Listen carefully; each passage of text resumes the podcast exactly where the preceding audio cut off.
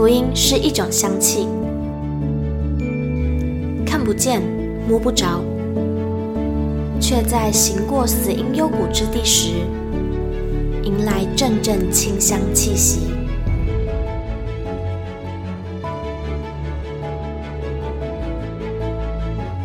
愿北纬二十三度的我们，一同写下的故事，化作世界的反击。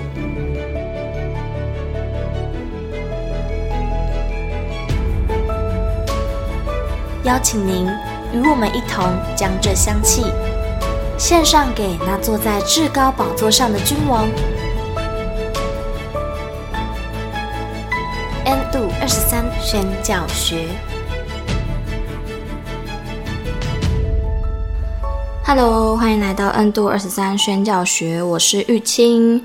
今天要来分享的呢，是二零一九年的一篇跨文化超极限宣教体验营的心得分享。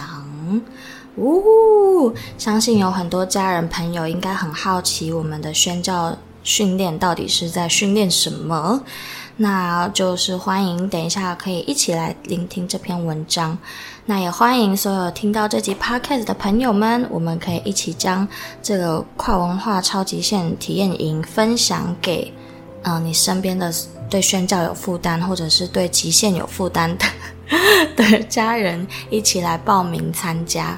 真的可以从这这个呃几天的课程当中学习到很多。在一般我们生活上没办法学到的事情。好，那我们就一起来聆听今天的文章吧。二零一九跨文化超极限宣教训练有感，文郭志宙。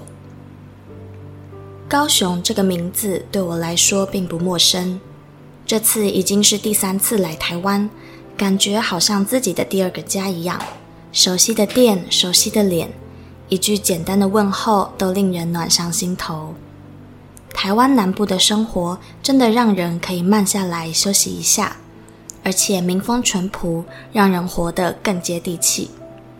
一杯咖啡，简单音乐，已经过了一个下午。七月盛夏，对好多人来说是一个很好的假期。二十号星期六也是平凡的日子。我刚完成假期前的一个夜班，带着疲惫的心来到高雄，还有一份对少数民族的支持和挑战自己的心，来到这地准备接受考验。其实这次的目的地位于花莲玉里的玉山国家公园。二十一日正式踏上训练之旅，途中的大雨真的令人有点担心，但感恩最后主的开路，阳光在黑暗中都出来了。好像光照在我们头上一样，令我不禁想起摩西用他手上的杖把红海分开。只要有信心，更糟的也可以安然走过。车子的步伐没有因雨停下，这里的安逸是缅北童工没法享受的。想起这点，也只好为他们祷告。没想到老师给我的惊喜是十公里慢跑的前菜。还有带领敬拜和训练，但我除了要医疗训练教学以外，其他什么也不知道。因为过来之前电话坏了，所以没有收到训练相关讯息，可以算是没有事前准备的训练。心里真的很担心能否应付训练。为什么主不给我知道呢？那一刻心里实在有很大的挣扎。到了玉山国家公园南安管理处。先来前菜十公里慢跑，因为很久没有跑步，导致肌肉疼痛，再加上来之前左膝盖受伤，可以算是肉体的极大磨练。那一种疼痛真的无法想象，就像海军陆战队新兵训练一样的磨练，只好边跑边祷告，才能支持身体完成下去。真的是重量级训练，对我是前所未有的训练，但其中的益处。上了原住民的历史介绍，初步对他们的生活有一点认识。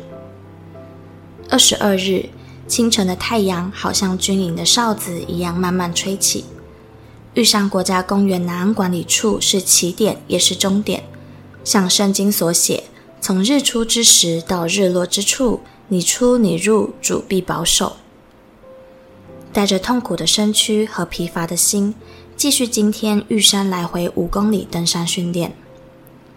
四十公斤的装备和食物，好像内心的重担一样，考验个人意志和体能挑战，只好靠祷告才能撑下去。更令我害怕，就是要走过两座吊桥。我很怕高，心里真的想放弃，但想起既然要去到远方服侍家人，只好继续硬着拼，双腿都还发抖。走过日治时期的吊桥，好像穿过时光隧道。战争的日子可不好受，更何况是如此难走的山路。盛夏的烈日使汗水像雨一样掉下。沉重步伐压着疼痛的膝盖，好像要把自己拉下来。可以说一步一脚印，一步一痛苦。没想到走三分之一的路程，右边的膝盖也同时受不了。那一刻，终于倒下来了，就如人生一样走到谷底。接近热衰竭的那刻，恍如整个世界停顿了，身体不自主地停下来。人生也是如此。当你以为可以控制一切，却往往未能如你计算一样。唯有耶和华所说的最实在，不住的祷告才能使自己没有昏倒，继续拼下去。感恩的是，弟兄姐妹们都在那时愿意伸出援手，帮助背点装备和弄来一根像摩西一样的杖。那一刻真的好感动，在主内真的有完全的爱，现实生活中有时反而无法感受到。心里不住献上感恩祷告，主啊，你的爱何等宝贵，何等实在！我的好牧人，只有你才配得。走到最后一段，快要昏倒一刻，弟兄姐妹鼓励的欢呼，支持我快要掉下的心，继续走到嘉兴营地。心里的激动如泉水涌出来，向各位伙伴献上不住的感谢。晚上的分享，把一路好不容易走来的道路都分享。人生就是如此，过客的身份行过数十载的生命，我们为何还是注重那带不走的？真实的生命不应是这样。看见卢老师做了先行者，以生命影响生命，我想我也带着这颗心，要走有意义的旅程。耶稣做得到，你我也可以。这十年的生命要走过来，真的不容易，苦难好像和我画上等号。许多的挣扎、抱怨令信仰动摇。若是没有这个施工，可能我已经放弃了。分享过后，右腿竟抽搐起来，疼痛再次使我倒下。这是什么功课呢？为什么折磨不断？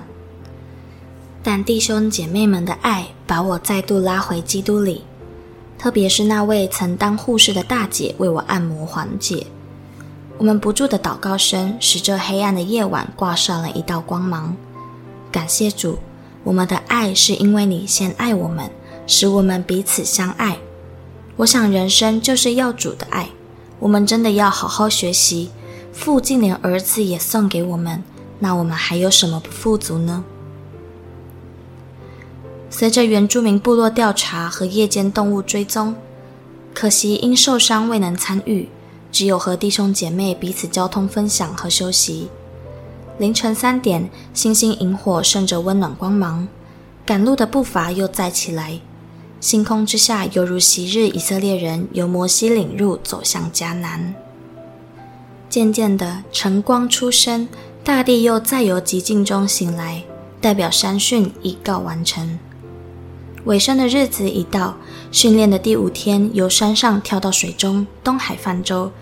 发酸的腿总算有一丝休息机会，划橡皮艇的感觉像沐浴在天地之中，感受造物者创造的奇妙。